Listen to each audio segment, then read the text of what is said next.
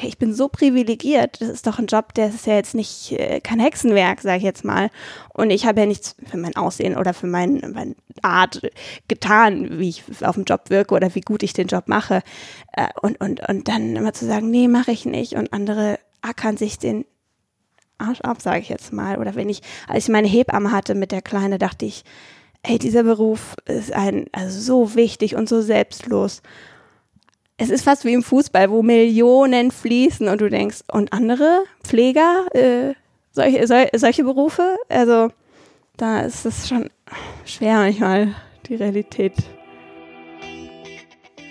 Herzlich willkommen zu Lehrjahre, dem Podcast über den Job in den 20ern, über den Einstieg ins Arbeitsleben und alle Millennial-Fragen zwischen Pragmatismus und Selbstverwirklichung. Lehrjahre ist aus der Sommerpause zurück und wir starten in diese neue Staffel mit Folge Nummer 19 mit Caroline Losberg. Caro ist 24, sie ist Model und schon seit zehn Jahren in der Branche. Sie wurde mit 14 von einem Model Scout entdeckt. Seitdem arbeitet sie als Fotomodel und lebt zwischen Berlin und New York mit ihrem Mann und ihrer kleinen Tochter. Wir haben uns in Berlin zum Gespräch getroffen und ich habe Caro gefragt, wie es so ist als Modeln, wo man das eigentlich lernt, was man da vor der Kamera macht, wie es ist, wenn Kate Moss plötzlich beim ersten Modeljob mit 14 auftaucht und welchen Beruf sie sich auch abseits des Models vorstellen könnte. Caroline ist sehr erfolgreich.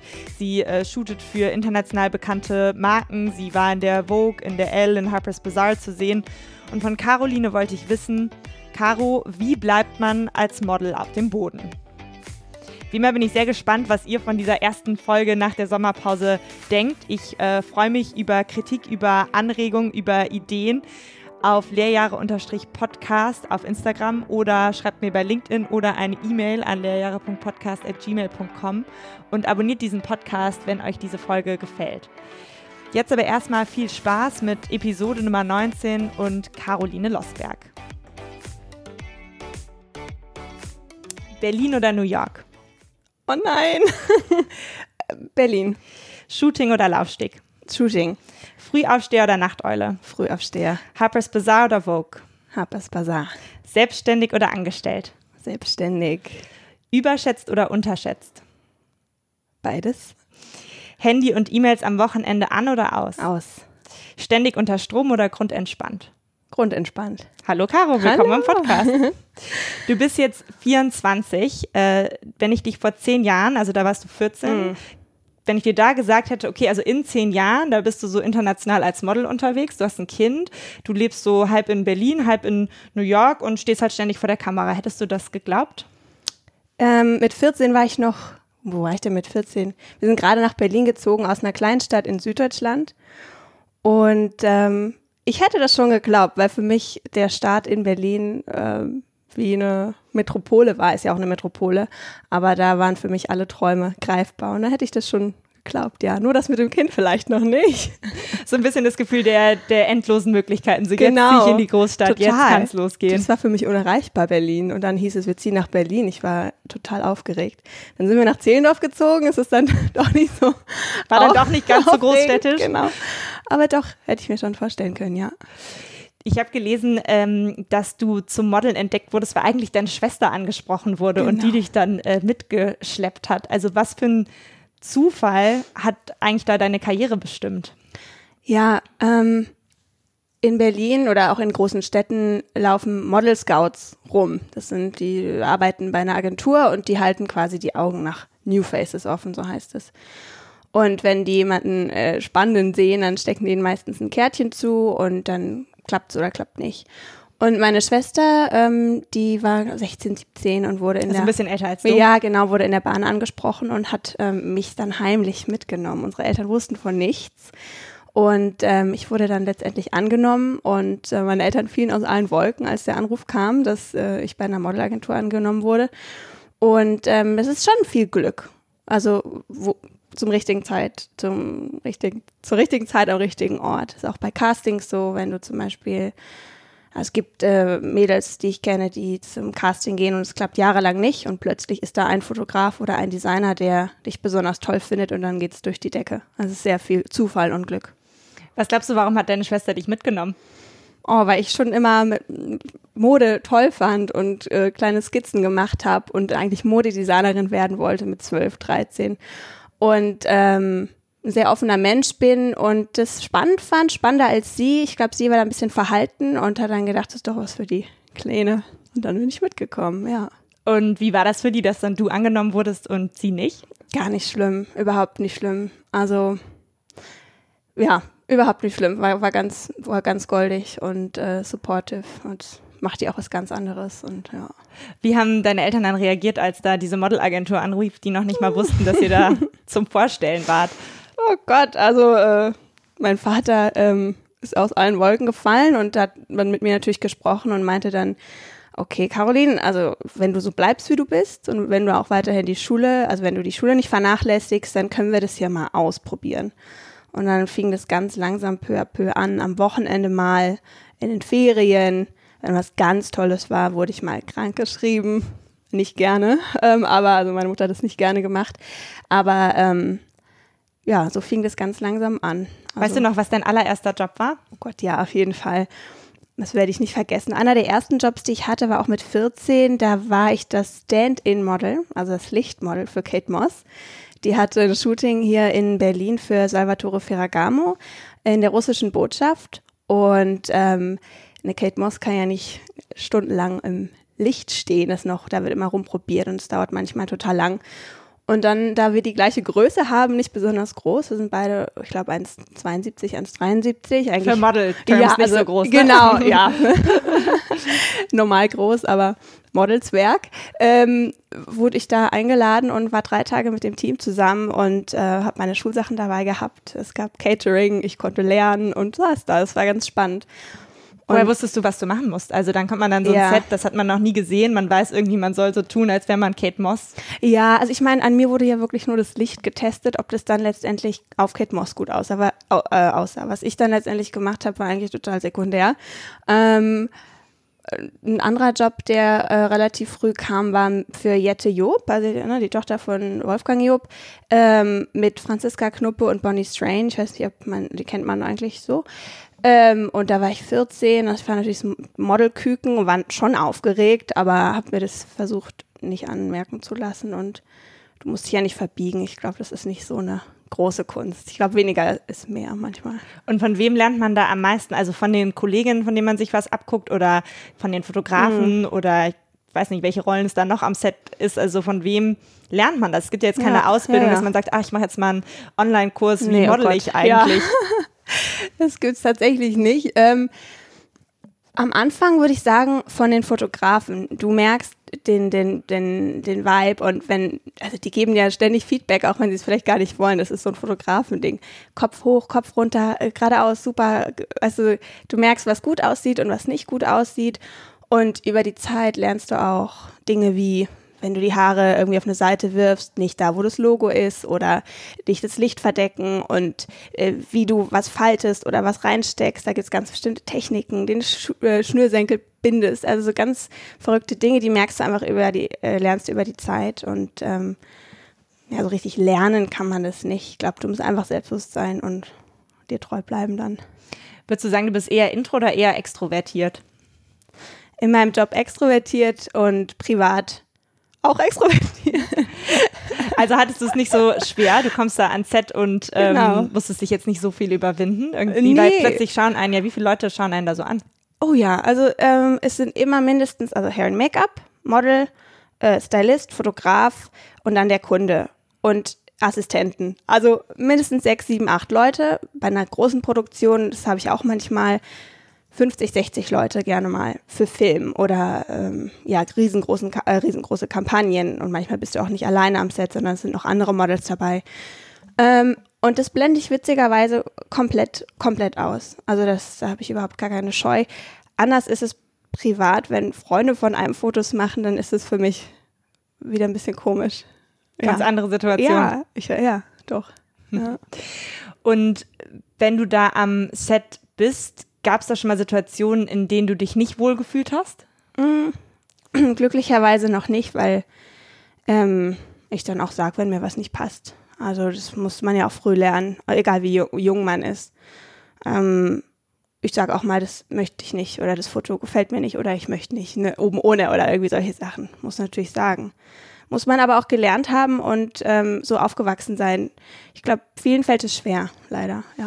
Haben deine Eltern da auch eine Rolle gespielt, dass sie dich da zu so einer Person erzogen haben, die auch Widerworte gibt, auch wenn man erst 14 ist? Ich meine, da ist man mhm. ja eigentlich teilweise noch ein Kind, ja, und dann hast du da irgendwie so 30, 40, 50, 60-jährige Leute, mit denen du zusammenarbeitest, da muss man sich halt auch trauen zu sagen, so, nee, das möchte ich jetzt nicht Total. oder da finde ich nicht so cool. Ja, das ist natürlich, wie du aufwächst, ne, was für ein inneres Gerüst du hast, was für ein Selbstbewusstsein du mitbringst und auch die Gewissheit, ich muss das hier nicht machen. Ich äh, kann auch studieren und ich kann auch was ganz anderes machen. Ich bin nicht auf euch angewiesen. Ähm, so Klischee behaftetes klingt, das haben manche halt nicht. Und du bist natürlich, wenn du, zum Beispiel, ich habe eine Zeit lang auch in Paris gelebt, in einer Model-WG, du bist da als Deutsche und dann sind da fünf, so blöd es klingt, Russinnen, die kommen vielleicht nicht aus äh, Moskau, St. Petersburg, sondern die kommen wirklich, werden wirklich aus einem Dorf gecastet. Also fährt wirklich äh, ein Booker rum und macht Scouts in Schulen und Turnhallen und sucht dann die jungen, schlanken, dünnen Mädchen, die 14 sind. Und die haben nicht so ein Selbstbewusstsein, weil für die ist das ähm, eine Riesenchance. Ja. Ja, die haben nicht so viele Alternativen oder Nein, ne? Sicherheitsnetze. Ne? Ja, so, so blöd es klingt, aber das habe ich auch schon alles erlebt, ja. ja. Du warst ja 14, das heißt, bis du Abi gemacht hast, hattest du sozusagen vier Jahre irgendwie parallel Modeln und äh, Schule. Gab es auch einen Punkt, wo du gesagt hast, ach, vielleicht schmeiße ich auch die Schule, mhm. weil ich habe hier super viele Anfragen. Mhm. Ich kann auch sicher da eine Karriere machen und davon leben. Nee, das gab es nie. Also da war immer die, die, äh, äh, also das sind ja auch nur ein paar Jahre. Ich verändere mich ja nicht in zwei, drei Jahren. Das nimmt mir keine Zeit, wenn ich mein Abitur mache und dann weitermache. Das muss, das muss ähm, das ist oberste Prio immer gewesen, ja. Ich habe ein Interview von dir gefunden, das hast du gegeben, glaube ich, als du 17 warst. Oh und da hast du so gesagt, okay, jetzt machst du Abi mhm. und dann nach dem Abi planst du ein Gap Year, in dem du komplettes Modeln machst ja. und dann studierst du halt oder machst eine Ausbildung ja. oder so. Ähm, jetzt bist du 24, das heißt, äh, aus dem einen Jahr wurden sechs oder sieben. Mhm. Und ähm, was ist da passiert in der mhm. Zwischenzeit, dass du nicht an diesem ursprünglichen Plan festgehalten hast? Wenn ich ehrlich bin, habe ich das so mit meinen Eltern damals abgemacht, als ich vor dem Abitur stand. Dann kam natürlich die Frage auf, was machst du danach? Was möchtest du machen? Und ähm, innerlich habe ich gewusst, dass ich dieses Modeln, äh, dieses Reisen, also ich bin ja unendlich viel gereist, wurde dafür bezahlt und habe mich persönlich sehr, sehr stark weiterentwickelt. Aber das ähm, steht ja nicht auf dem Papier, wenn ich mich bewerbe irgendwie. Ja, da steht dann Modeln und das, das hat ja keinen Hand und Fuß. Aber wie viel einem das persönlich bringt und wie, wie weit dich das auch bringt, äh, steht da natürlich nicht. Und ich wusste innerlich, dass ich das eigentlich gerne noch länger machen möchte, bis es mich vielleicht langweilt oder ich ein starkes anderes Interesse äh, finde. Und habe dann mit meinen Eltern abgemacht, okay, ich mache es ein Jahr. Und in dem Jahr lief's gut, aber nicht so gut, wie es in den letzten Jahren lief. Und dann hat man natürlich auch mal eine Woche oder mal zwei Wochen keinen Auftrag. Und ähm, wie wirkt es auf deine Eltern, wenn du nach dem Abi mal zwei Wochen zu Hause sitzt und nichts machst und auf deinen nächsten Auftrag wartest? Das hat natürlich überhaupt überhaupt äh, keine äh, ne, kein Hand und äh, kein Hand und Fuß, sagt man das so? Kein Hand und Fuß, ja. Und äh, da musste ich mich schon stark durchsetzen und hatte viele Diskussionen, weil das natürlich auch nicht ernst genommen wurde. Verstehe ich ja auch komplett, verstehe ich auch komplett. Aber ich wusste innerlich, da ist noch mehr und ich, ich schaffe das schon und das, äh, wird schon noch viel besser laufen. Ist jetzt halt eine Durststrecke, eine kleine blöde Phase. Hast du eine Idee, woran das lag, dass ausgerechnet in dem Jahr dann nicht so viele Anfragen kamen? Kann ich dir ehrlich gesagt nicht sagen. Ähm, nee, das weiß ich nicht. Das weiß man auch nie. Ähm, ich bin, äh, bei manchen Typen Model kann man das schon sagen, weil es gibt sehr außergewöhnliche Gesichter und die sind dann kurz vielleicht in und dann auch nicht mehr. Ich würde sagen, ich bin ein sehr klassischer Typ und ähm, deshalb läuft es auch so schon lange so gut und ich glaube, ich kann es auch noch äh, länger machen, je nachdem, wie ich mich halte. Aber ich kann dir das ehrlich gesagt nicht sagen. Nee. Und dann wurde die Auftragslage aber wieder besser und äh, mhm. dann sozusagen bist du Jahr für Jahr für Jahr ja. ähm, ist es so weitergegangen oder hast du irgendwann mal aktiv dich entschieden und zu sagen, so, nee, diese Frage Studium, Ausbildung, die pausiere ich jetzt mal, die stelle ich mir vielleicht mit 30 nochmal mhm. oder weiß ich nicht, mhm. aber bis dahin weiß ich, ich bin jetzt einfach Model und will mhm. nicht diese Diskussion mit deinen Eltern oder mit deinem Umfeld mhm. immer wieder führen. Na, ich muss sagen, in der Zeit, in der ich so äh, auch mal ein, zwei Wochen frei hatte, habe ich dann doch ein Fernstudium auch angefangen. Weil ähm, selbst wenn du viel arbeitest, hast du viel Zeit äh, am Flughafen, im Flugzeug, beim Job, im Hotel. Und dann dachte ich oft, okay, jetzt lese ich ein Buch und äh, bin am Handy, aber die Zeit kann ich auch nutzen und mache vielleicht was, lese mich ins Studium rein. Habe dann ein Fernstudium angefangen tatsächlich. Und was für ein Fach? Kommunikationswissenschaften war jetzt nicht, mein, ich hätte gern was mit Kunst gemacht, das kannst du noch nicht als Fernstudium machen. Und das war leider nichts für mich, muss ich ganz ehrlich sagen, weil das war so halb, halb, halb Modeln, halb Studium. Ich bin Typ, habe ich dann festgestellt, ist ja auch gut, das dann festzustellen. Wenn, dann muss ich in eine Uni gehen und richtig drin sein. Und habe ich das wieder gelassen und dann plötzlich, ja, ist sehr oft so, wenn du denkst, ach ja, jetzt habe ich Zeit, jetzt fange ich was an, kam das andere wieder äh, wie eine große Welle. Dann habe ich meine Tochter bekommen und dachte, jetzt model ich sowieso nicht mehr. Und wie alt warst du, als du schwanger wurdest? 20, 21. Mit 21 habe ich sie bekommen. Und dann dachte ich, jetzt habe ich so, jetzt ne, läuft sowieso nichts mehr. Und dann lief es besser denn je. Wie lange warst du raus? Wie lange hast du Elternzeit oh, sozusagen genommen? Acht Wochen. Nur acht Wochen, ja. Und dann kam die Maus auch mit ans Set. Ne? Also ich habe noch gestillt und habe sie dann einfach mitgenommen. Ähm, weil ich die meisten Kunden, die mich dann wieder gebucht haben, mein erster Auftrag war Schwarzkopf, die kannten mich, dann habe ich die mitgenommen und nebenbei gestillt, geshootet, gestillt und habe sie mitgenommen. Mein Mann kam mit, meine Mami kam mal mit, ne, hat mich da unterstützt und dann ging es relativ schnell wieder los. Wie ging das? Weil beim Modeln kommt es ja wirklich auch viel mhm. auf die körperliche Verfassung an, ne? also mhm. aufs Aussehen, aber auch wie es dir wirklich einfach physisch geht. Ja, ist ja ein sehr körperlicher Job und ich könnte mir vorstellen, durch so eine mhm. Schwangerschaft ist es auch so ein bisschen unberechenbar. Du weißt nicht, wie mhm. wird es mir keine Ahnung, acht Wochen nach der Schwangerschaft gehen. Wie sehe ich dann Fall. aus? Bin ich dann irgendwie wieder mhm. fit genug für bestimmte Sachen, die ich mhm. da anziehen soll? Wie bist du damit umgegangen? Überhaupt, also ich habe mir keinen Druck gemacht, überhaupt keinen Stress gemacht. Ähm, die Kle also die Schwangerschaft oder auch die äh, Motherhood, äh, Mutterdasein hatte erste Priorität und das kam einfach so nebenbei. Ich weiß nicht, was es ist. Es haben einige Fotografen oder Kunden, die mit mir auch davor gearbeitet haben, gesagt, dass ich mich verändert habe nach der Schwangerschaft und äh, nachdem ich ein Kind bekommen habe im Gesicht oder ich bin erwachsener geworden. Ich weiß nicht, was es ist. Auf jeden Fall lief es dann äh, erstaunlich best, also gut. Äh, ähm, ja, und das mit dem Körper, das, das war total sekundär. Und ich muss ehrlich sagen, ich habe festgestellt, nach der Kleinen, also du kriegst ja viel über deinen Körper gesagt bei Castings und du bist zu klein, zu groß, zu dick, zu dünn und alles Mögliche. Seit ich mein Kind habe, geht es hier rein und da wieder raus, weil ich weiß, was mein Körper kann und ähm, dass das andere einfach so unwichtig ist und so unwichtig und ähm, ich lieber einen gesunden Körper habe als äh, sowas wie eine sowas wie ein Kind oder so nicht, ne? Hast du das lernen müssen bei mit 14, 15, 16 mhm. und wenn man noch nicht ein Kind bekommen hat und dadurch sicherlich auch irgendwie so einen Reifeprozess mhm. durchschritten hat, ist man da ja vielleicht noch nicht so gestärkt und lässt sich viel mehr davon beeinflussen, wenn jemand sagt, du bist zu dick, zu dünn, zu groß, Auf zu klein. Auf jeden Fall.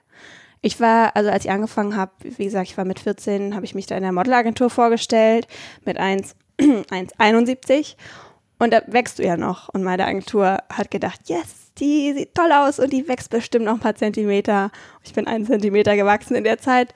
Und ähm, ich war auch, wie gesagt, oft in Paris und da herrscht ein anderer Beauty-Standard als in Deutschland oder in Amerika. Also man kann wirklich äh, sehen, in welchem Land ähm, was, was, in welchem Land funktioniert und was nicht, sage ich jetzt mal. Ich war oft in Frankreich und in Paris ähm, äh, heißt es, je dünner, desto besser eigentlich. Und ähm, das wurde mir auch von meiner Agentur mit 15, 16 schon klar gemacht.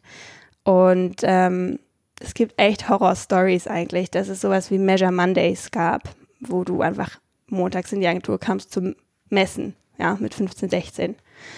auch in deiner Agentur oder? Auch in meiner Agentur, ja, wo du, wo einfach zu dir gesagt wurde, so ein flappiger Kommentar, ja, du spielst ja Tennis, hör doch mal auf damit, du hast so muskulöse Oberschenkel oder süße, ne, also musst schon ein bisschen drauf achten, was du isst und ähm, einmal ging es mir nicht so gut eine Zeit lang, habe ich ein bisschen abgenommen und dann hieß es, du siehst aber toll aus, ja.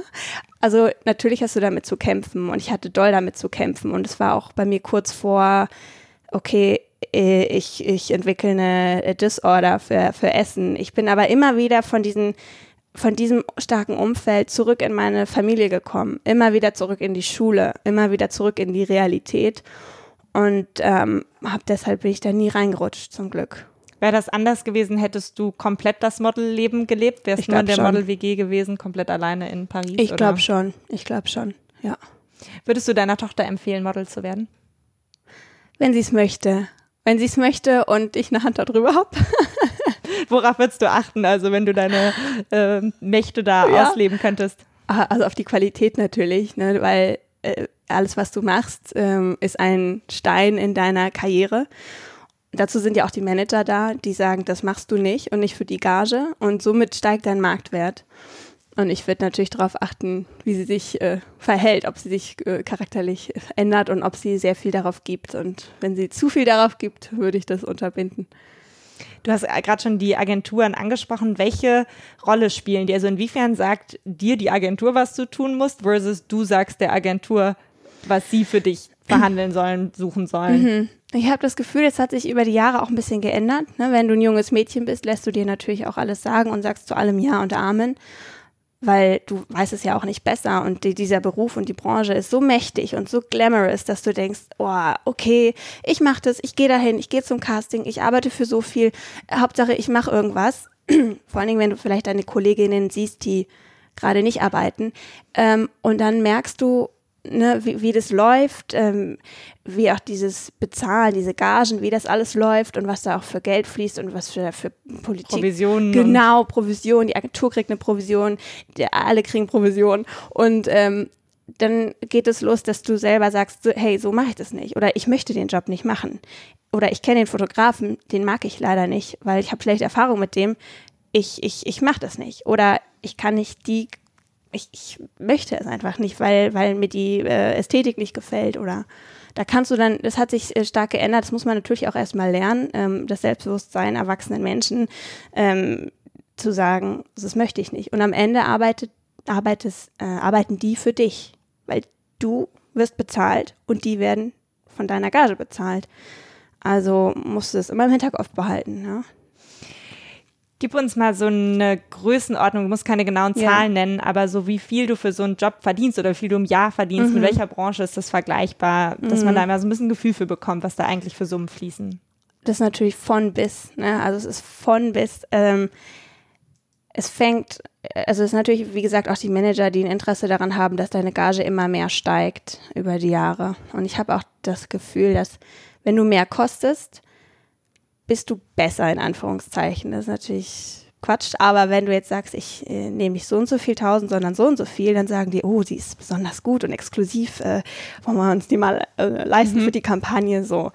Oder wenn du sagst, ich bin in New York, dann heißt es, oh, she's in New York, we have to get her, she, also so. Und ich denke, hey, also ich bin doch hier in Deutschland seit zehn Jahren, ähm, wie auch immer. Es ist, ähm, ja, es ist schon, äh, wie kann man das sagen, die Gage, ein, ein, ein Monatsgehalt an einem Tag. Ja. Ja. Also mehrere tausend Euro. Ja. Ja, und es ist natürlich auch ein Unterschied, ob du eine kleine Kampagne machst, ob du Online-Shop machst oder eine große Beauty-Kampagne.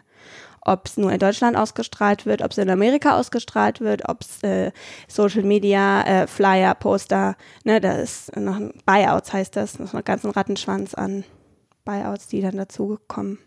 Und so eher 5 oder eher 10.000 Euro? ähm, äh, mal so, mal so. ja. Okay. Und äh, wie viele Jobs hast du so im Jahr? Also jetzt nach der Kleinen muss ich echt sagen, dass ich jede Woche, jede Woche mehrmals weg war und auch viele Tage am Stück. Und Job geht ja auch nicht äh, nur ein Tag, viele Jobs gehen auch drei, vier Tage. Ähm, und manchmal musst du auch den Reisetag da einberechnen. Ne? Also manchmal fliegst du dann auch nach Kapstadt und ähm, bist einen Tag weg. Und also ich hatte schon jede Woche mehrere Jobs und es war so viel, dass ich jetzt auch viel absagen musste. Wie geht das so rein? Äh logistisch. Also mhm. nehmen wir jetzt mal so vor Corona-Leben, als noch äh, Reisen und so weiter mhm. auch alles ganz normal war. Also es ist irgendwie Montagmorgen und dann fährst du zu deinem ersten Job nach Kapstadt oder fliegst du vielleicht mhm. schon eher sonntags oder genau, also so, wie auf jeden das? Fall fliege ich erst so, erstmal sonntags, weil natürlich der Kunde auch sicher gehen will, dass man heil ankommt und auch nicht äh, gejetlaggt ist, sondern okay, Jetlag ist eine Stunde Zeitunterschied. Ähm, aber dass man einfach auch eine Nacht gut schläft, dass man mit viel Kraft und Energie in diese, diesen Job starten kann, ähm, weil da natürlich viel äh, Geld und Organisation ähm, mitspielt für die. Deshalb fliege ich einfach einen Tag vorher und dann gibt es manchmal einen Prep-Day, zum Beispiel für Beauty-Kampagnen. Ähm, ich mache viel Haarsachen, also äh, L'Oreal und Garnier und, und, und solche Sachen. Und da gibt es immer einen Prep-Day, wo die dir die Haare schön machen und kolorieren und schneiden und so weiter. Ein Tag. Und am nächsten Tag wird dann vielleicht Video gemacht und am nächsten Tag wird dann geshootet und am nächsten Tag fliegst du dann wieder zurück. Und fliegst du dann immer erstmal wieder nach Berlin oder könnte es auch sein, dass du dann von Kapstadt ja, nach Paris fliegst und dann ist da der nächste Job? So eher. Eher direkt ja, ja. zum nächsten Job. Ja, ja, so eher. Und dann auch es ist auch dann egal, ob du gerade aus New York kommst und vielleicht nur drei Stunden geschlafen hast. Das ist denen ja dann ganz egal. Ist auch egal, wie es dir dann gerade geht, ob du zu Hause vermisst, ob du müde bist, ob du. Das ist ja dann egal, weil das musst du runterschlucken und äh, das merkt man dann am Ende so einer, so einer Reise immer oder am Ende des Tages, dass man einfach komplett im Eimer ist.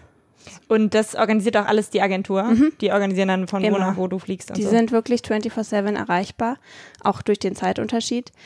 Ähm, wenn ich irgendwo in Amerika bin und ich sage, hey, hier, mein Flug wurde gecancelt, dann ist meine Agentur erreichbar und sagt, warte, ich kümmere mich drum und äh, kümmert sich dann drum. Das ist ja deren Job dann, ja. Und nach wie vielen Tagen kommst du dann so im Schnitt mal wieder nach äh, ja. Berlin und wie viel hast du dann frei? Ja, du, also man ist ja selbstständig und, und äh, das ist halt so die Schwierigkeit in diesem Job. Es ist so viel Geld für einen Tag und man denkt immer, okay, so anstrengend ist es jetzt auch nicht. Andere arbeiten von morgens bis abends, von Montag bis Freitag für diese Summe. Es ist auf dem Silbertablett und ich sage so oft ja und ja und ja. Und da ist natürlich die Gefahr, dass du dann zu viel Ja sagst. Und ähm, das muss ich auch lernen und das lerne ich immer noch, ähm, Nein zu sagen. Und ich habe hab die Erfahrung gemacht, je mehr Geld involviert ist, mehr Geld, weniger Zeit zu Hause, also für die Familie, desto unwichtiger wird das Geld und desto wichtiger wird die Familie und die Zeit. Und ähm, ich bin immer drauf und dran, halt die Jobs ab einer bestimmten Gage mehr zuzusagen und die anderen so viel es auch ist, aber die sind dann einfach nicht wichtig auf lange Zeit. Das ist, das ist auch einfach so ein Filter, ein ganz äh, klarer Filter. Ja, auch wenn es manchmal schwerfällt, weil man denkt, hey, ich bin so privilegiert, das ist doch ein Job, der ist ja jetzt nicht äh, kein Hexenwerk, sage ich jetzt mal.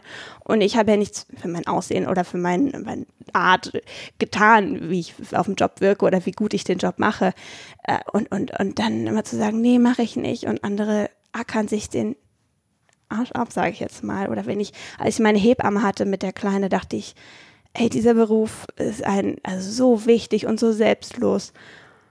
Es ist fast wie im Fußball, wo Millionen fließen und du denkst, und andere Pfleger, äh, solche, sol, solche Berufe, also da ist es schon schwer manchmal, die Realität. Also das einfach. Ja, mit dieser Parallelwelt auch zu Total. leben. Ne? Also wenn du dich halt nur beruflich damit beschäftigst und diese Summen und diese Leute und diesen Lifestyle kennst, dann kannst du das schnell für die Realität halten und dann kommst du aber zurück ja. nach Berlin und interagierst mit einer Hebamme oder ja. eben mit äh, anderen Menschen, die normalere Berufe ja. ausüben und äh, es wird plötzlich wieder so in Perspektive gerückt. Ne? Natürlich ne? muss man kein schlechtes Gewissen haben, weil ich kann es nicht, nicht ändern, aber ich habe dann schon ein schlechtes Gefühl manchmal. Ja. Und äh, also du ne, bist ja irgendwie sehr gut im Geschäft, weißt aber auch, okay, das ist irgendwie, irgendwie endlich. Also mhm. hast du irgend so eine Idee davon, wie viele Jahre du noch als äh, Model arbeiten mhm. kannst? Also es gab vor ein ähm, paar Monaten hatte ich einen Job in Norwegen ähm, mit einer Frau, mit einem Model, die war Mitte 50, graue Haare, eine Hammerausstrahlung. Und die war ein bisschen aufgeregt beim Job und ich dachte, hä, wieso ist die denn so aufgeregt? Und die hatte gerade erst angefangen zu modeln. Eine, eine Frau mit so einer Hammerausstrahlung, da kann jedes junge Mädchen einpacken. Und ähm, ich habe gesehen, dass es sich immer mehr verschiebt. Das siehst du auch manchmal in Online-Shops oder in großen Kampagnen, dass ähm, die Altersgruppen mehr gemischt werden und natürlich ist dieser Job endlich, aber ich glaube einfach, dass sich die Jobs, die du bekommst, ändern. Ähm, wenn du SD Lauda anguckst oder Biotherm oder so, da ist immer jemand dabei, der etwas reifer ist. Und es wird wahrscheinlich weniger, aber so richtig endlich, ja, glaube ich nicht. Also erstmal ein Job fürs Leben. Erstmal fürs Leben, wahrscheinlich irgendwann weniger, auch nach dem zweiten Kind. Ich bin gerade im fünften Monat schon. Oh, herzlichen ja. Glückwunsch.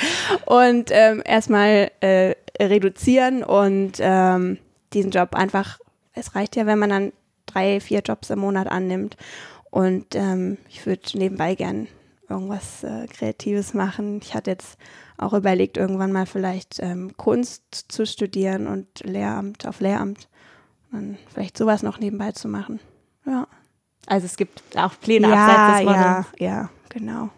Glaubst du, dass du auf irgendeine Art und Weise reifer bist als andere mit 24, weil ich mir so denke, okay, du bist seit zehn Jahren im mhm. Berufsleben, du verdienst ziemlich viel Geld, du mhm. hast bald zwei Kinder und mhm. äh, das ist natürlich eine ganz andere Lebensrealität als so die Durchschnitts-24-Jährigen, mhm, die haben. Also hast du das Gefühl, du bist auch einfach reifer, also geistig bist du eigentlich schon 30 oder 35 oder so? Ähm, ich glaube, ich mache, also reifer im Sinne von, ich mache mir ähm, über manche Dinge einfach keine Platte mehr, die man sich vielleicht mit 24 macht. Über so Banalitäten. Zum Beispiel? Ähm, so, so komisch es klingt, aber gerade in meinem Job, so Äußerlichkeiten. Oder wer mag mich, wer mag mich nicht. Oder ähm, oh, ich verpasse die Party oder ich äh, muss noch an dieses Event. Gerade, ich glaube, was mich am reifsten gemacht hat, ist meine Familie, mein, also mein, mein Kind. Ja. Dein Ausdrucksmittel äh, bei den Fotoshootings ist ja immer visuell, ne? Mhm. Also du ähm, sprichst ja normalerweise mhm. nicht, du mhm. sprichst jetzt gerade mit mir im Podcast, genauso mhm. bei mir umgekehrt. Ich spreche immer nur mit Leuten, mhm. aber mach nichts Visuelles oder so. Hast du manchmal, gerade wenn du dich auch so für Kunst interessierst, auch so das Verlangen, dich irgendwie auch anders auszudrücken als Ständig. in Anführungsstrichen nur mit deinem Gesichtsausdruck Ständig. oder deiner visuellen Ausstrahlung? Total, natürlich. Dich fragt ja keiner nach deiner Meinung. Natürlich, auf jeden Fall. Und das muss, das ist auch was, womit ich am Anfang zu kämpfen hatte, aber wo ich dann dachte, okay, dann mache ich das halt mit meinen Freunden, privat, mit meiner Familie. Mit denen tausche ich mich dann aus. Und ähm, das hat vielleicht bei meinem Job einfach nichts zu suchen, weil interessiert keinen. Ja, das finde ich total spannend, auch mal zu überlegen, so welche Bedürfnisse man alles in ja. seinen Beruf projiziert und welche nicht. Also ich finde, das gilt für ganz viele Berufe, wo man sich denkt, so ja, man muss der Job mhm. das alles erfüllen. Also muss man da mhm. die Leute so gerne mögen, dass sie deine Freunde sein könnten, mhm. muss man das alles thematisch so spannend finden, muss man die Aufgaben lieben. Und deswegen finde ich es interessant, dass du sagst, so, du hast dir zum Beispiel genau gedacht, so diese anderen Ausdrucksweisen mhm. mal eine Meinung zu äußern oder mhm. so, die, die muss aber der Job auch nicht liefern, die kann ich in anderen Teilen meinem ja, Leben ja, befriedigen. Total.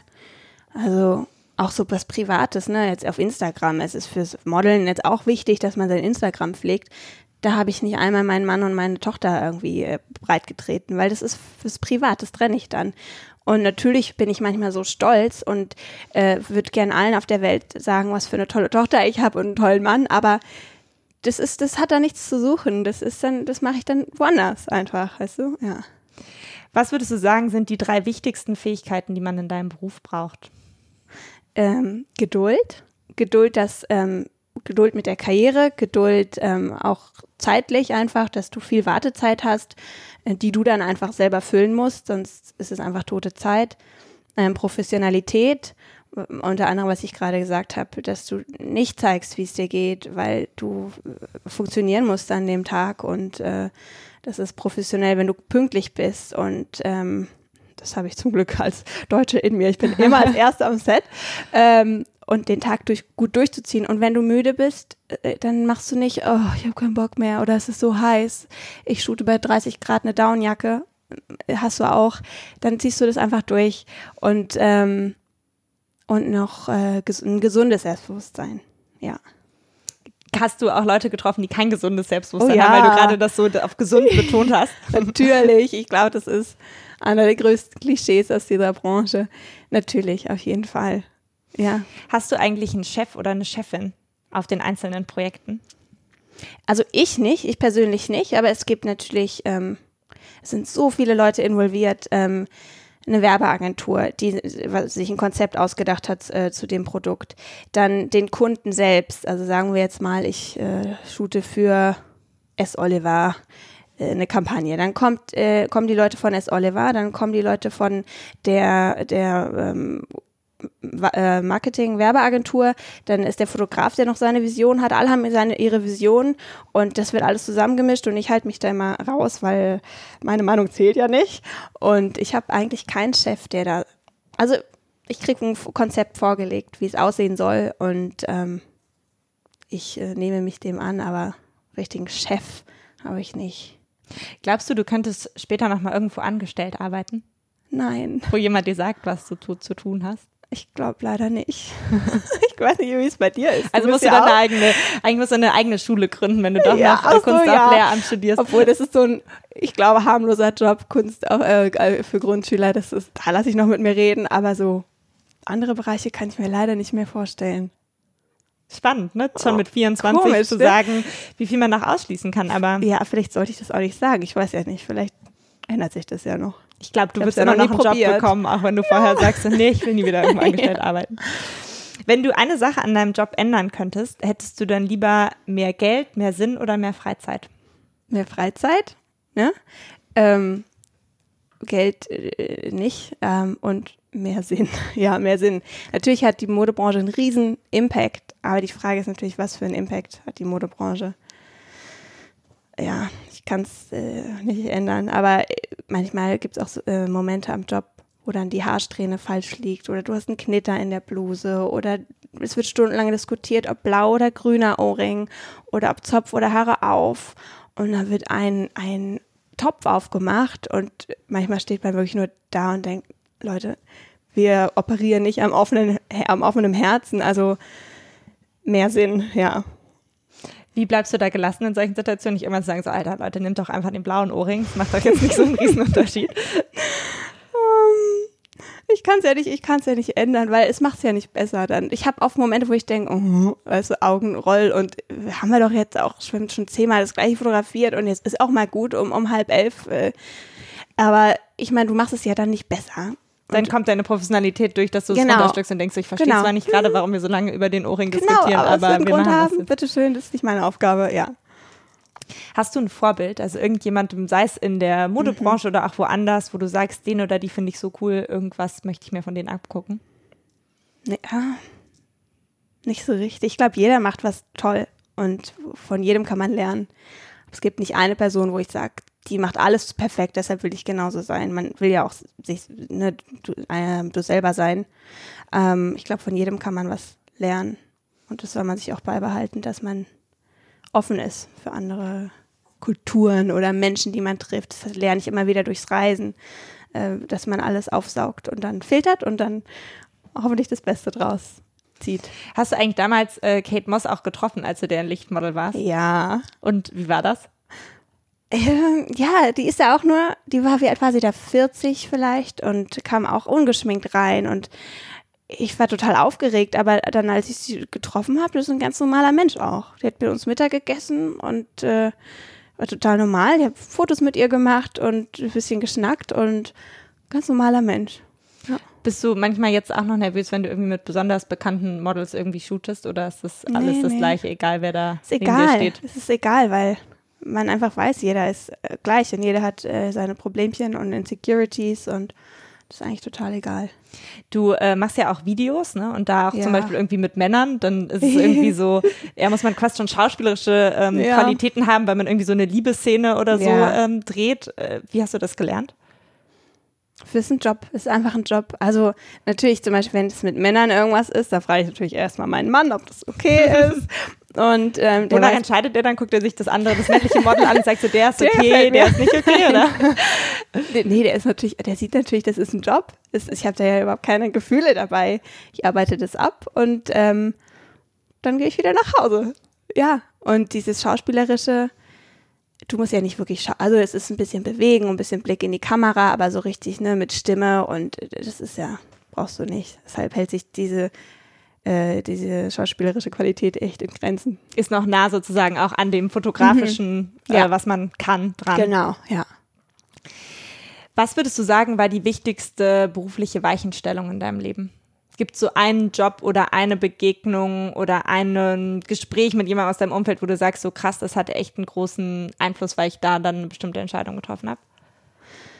Ähm, nee, ich würde sagen, ähm, die Erfahrung, in verschiedene Länder zu gehen und äh, auch nicht nur sagen, ich arbeite nur in Deutschland, sondern auch mal zu sagen, ich gehe nach Sydney, ich bin nach meinem Abi nach Sydney gezogen oder ich gehe nach New York oder ich gehe nach Paris und da aus jeder Agentur, aus jedem Land was zu ziehen und dann zu gucken. Aber ja. Wenn du im Lotto gewinnen würdest, würdest du deinen Job weitermachen? Ja, definitiv.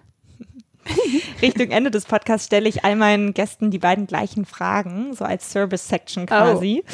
Was würdest du sagen, ist der beste Karriere- oder auch Lebensrat, den du jemals bekommen hast? Man lernt niemals aus. Ja. Was ist der schlechteste? Hast du auch mal einen schlechten bekommen? Ich habe ehrlich gesagt zu meiner Karriere noch nie einen Rat bekommen. Und mein Vater hat mal was zu mir gesagt. Ähm, da war ich 16, 17, weil ich zu allem Ja und Amen gesagt habe. Und dann meinte er, don't, you don't, don't try to be everyone's darling. Weil, ja, du musst auch auf dich achten und auch mal Nein sagen. Das muss man auch lernen. Wessen Rat ist dir heute in so Entscheidungen wichtig? Mit wem besprichst du dich, wenn du irgendwie mal was Größeres zu oder abzusagen hast oder mal eine mhm. größere Entscheidung treffen musst? Mit meinem Mann, ja. Weil es da bei solchen Entscheidungen oft einfach ähm, auch ähm, darum geht, um die Zeit, um die familiäre Zeit. Ja. Dann hat der lohnt. sozusagen den das hat den größten Einfluss auf ihn, deswegen hat er auch. Äh, ja, ja, auf mich ja auch, weil ich ja dann natürlich dann auch vielleicht weg bin und, und schon wieder weg bin und schon wieder weg bin. Und dann denke ich, lohnt sich das, muss ich das jetzt machen? Und dann heißt es, nee, komm, ähm, entweder kommen wir vielleicht mit, wenn es dir dann besser geht oder wenn es uns dann allen besser geht. Oft kommen sie auch mit. Ähm, da habe ich das Glück, dass auch Kunden sehr kulant sind und dann sagen, komm, kannst deinen Mann und deine Kleine mitnehmen. Natürlich habe ich da jetzt nicht unbedingt viel von, weil ich von morgens bis abends arbeite aber vielleicht auch mal schön, dann rauszukommen und sich abends zu haben. Aber eigentlich mit meinem Mann, ja. Was macht dein Mann beruflich? Ähm, der ist in der Immobilienbranche und kann von zu Hause aus arbeiten. Hat zeitlang Jura studiert, sein MBA in England gemacht und ähm, jongliert wirklich Haushalt und äh, Selbstständigkeit zu Hause. Ja, mit der Kleinen und ich äh, bin viel weg leider. Ist das äh, in der Modelbranche ein ähm, typisches Setup? Ich weiß gar nicht, wie viele mhm. Models es so gibt mit, mit Kindern, weil ich, also mhm. der Hintergrund meiner Frage ist so ein bisschen, dass ich auf die These habe, dass ähm, viele Männer in unserer Generation eigentlich sehr progressiv sind mhm. im Sinne von so, ja, sie würden sich eine gleiche Aufteilung wünschen oder eben auch vielleicht mehr Verantwortung für die Familie oder im Haushalt übernehmen, weil das ist in der Realität sehr, sehr selten mhm. so gelebt wird. Ne? Mhm. Und ähm, bei euch ist es ja zum Beispiel jetzt auch zum gewissen Maße so, weil dein Job eben erfordert, dass man viel rumreist und so, dass mhm. die andere Person dann mitkommen muss oder mhm. mal zu Hause aufs Kind aufpassen oder so. Ist das in der Modelbranche typischer als im Rest der Gesellschaft? Kann ich mir schon vorstellen, weil da ist wirklich schwarz auf weiß wir sind ja logische Menschen, es ist einfach lukrativer. Es ist einfach lukrativer, wenn ich arbeite. Ähm, und das wäre eine sehr schwache Einstellung von dem Partner, wenn er dann aber dieses große Ego hat und sagt, ich möchte aber arbeiten, auch wenn es vielleicht, wenn es bedeutet, ich bin die ganze Zeit weg und verdiene vielleicht nur die Hälfte. Also. Ja, aber es ist interessant, weil ich meine, eigentlich ist es ja oft andersrum ja. und es ist immer das Totschlagargument, warum Frauen ihre Jobs aufgeben sollten, weil halt die Jobs mhm. von den hm. Männern lukrativer sind. Mhm. Ne? Also so hm. ich, das ist absolut rational mhm. und in eurem Fall zum Beispiel funktioniert es ja dann auch so rum, mhm. aber oft ist es eben auch das Argument, um es genau andersrum zu machen. Ne? Mhm. Also ja, ja, klar, ja, stimmt schon. Ich hatte aber auch oft, äh, gerade als ich so früh viel weg war, ähm, negative Kommentare von Leuten, die dann gesagt haben, hey, der Vater ist zu Hause. Oh Gott, wie, wie schafft er das denn? Kann der das? Kann der das? Und ja, das Kind braucht doch die Mutter. Und dann, ja klar braucht es die Mutter, aber der Vater ist doch auch wichtig und der kann das so toll. Der ist manchmal geduldiger als ich, ja. Also der macht das äh, super. Und ähm, man muss ja auch sagen, mein Job, ich kann ja auch sagen, dann mache ich eine Woche nichts und dann sind wir beide zu Hause oder ich bin drei Tage weg und zwei Tage bin ich da und dann, also es ist ja nicht, als wäre ich die ganze Zeit nur weg. Es wirkt vielleicht auch so auf Instagram, weil ich nicht zeige, wie ich äh, auf dem Spielplatz bin oder die Windeln wechsle oder sowas, ne? Also, ja. Und wenn du zu Hause bist, hast du dann auch wirklich frei oder muss man sich dann irgendwie Briefings für die nächsten Shootings mhm. durchlesen und irgendwelche Anfragen klären und mhm. sitzt irgendwie doch am Schreibtisch? Ja, du kriegst natürlich immer mal einen Anruf zwischendurch und dann heißt es, hast du da Zeit im Chart, also in deinem Kalender bist du frei, hast du Lust, hier ist die Gage, hier ist der Fotograf, hier musst du hin. Also man kriegt immer so ein Info-Sheet, so ein Sheet äh, zugeschickt und dann kann ich das kurz abchecken und sagen, es kommt in Frage oder es kommt nicht in Frage. Es handelt sich um ein paar Minuten. Und manchmal musst du für, äh, die, für diverse Kunden Casting-Video mal schnell drehen oder äh, eine Szene vorspielen. So, jetzt bist du fröhlich, jetzt bist du traurig, keine Ahnung. Und dann machst du das halt ein paar Minuten, da muss man Mann wieder hinhalten und äh, das für mich machen, aber das hält sich in Grenzen, ja. Ganz zum Schluss spielen wir noch äh, geklaute Fragen. Ähm, ich klaue mir selber immer Fragen von anderen äh, Leuten als Podcast-Lehrling. Eine ist diesmal von der Dating-App Bumble aus den Profilfragen. Ja. Eine ist von einem Journalisten, der ist Sven Michaelsen, und eine ist von Max Frisch, von dem Autor. Okay. Wir fangen an mit der Bumble-Frage und die ist, wie hat dich deine Grundschullehrerin beschrieben? Oh Gott, wenn ich das wüsste. Oh, Plappermaul. Ja? ja. Warst du so Typ Klassenclown, der immer dazwischen ja. redet? Also Klassenclown nicht, aber es war sehr gesprächig.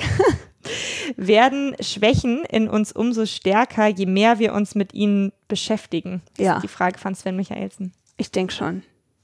Also dann wird es ja nicht. erst zur Schwäche, wenn du es beim Namen nennst.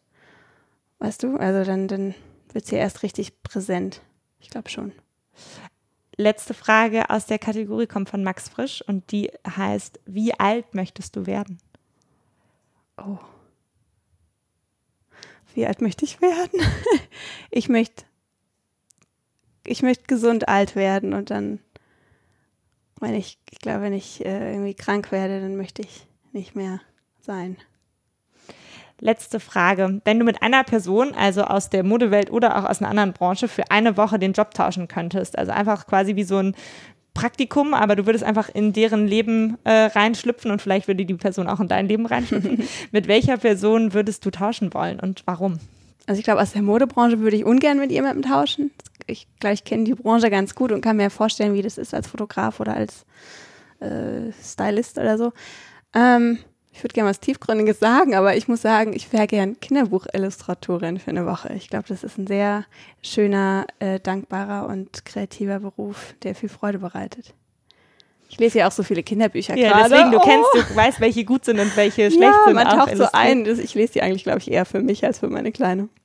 Also wenn hier jemand äh, zuhört, der Kinderbuchillustrator oder Illustratorin ist, äh, genau, yes. Caro möchte ein Praktikum bei euch machen. Vielen Dank, schön, dass du ich da warst. Danke Luisa. Das war die erste Folge nach der Sommerpause. Mir hat das Gespräch mit Caro unglaublich viel Spaß gemacht, gerade weil es eine Branche ist, zu der ich persönlich so gar keinen Zugang hatte und deshalb total spannend fand, einfach von ihr mal aus erster Hand zu hören, wie der Alltag in diesem Beruf ist und wie sie darüber nachdenkt. Wenn euch diese Folge gefallen hat, könnte euch auch die Folge Nummer 2 gefallen mit Loredana Nemesch, eine Fotokünstlerin, die mit 30 entschieden hat, alles auf die Kunst zu setzen und inzwischen eine renommierte internationale Fotografin geworden ist. Ich freue mich, wenn wir uns wieder hören in zwei Wochen zu Lehrjahre Nummer 20. Bis dahin macht's gut.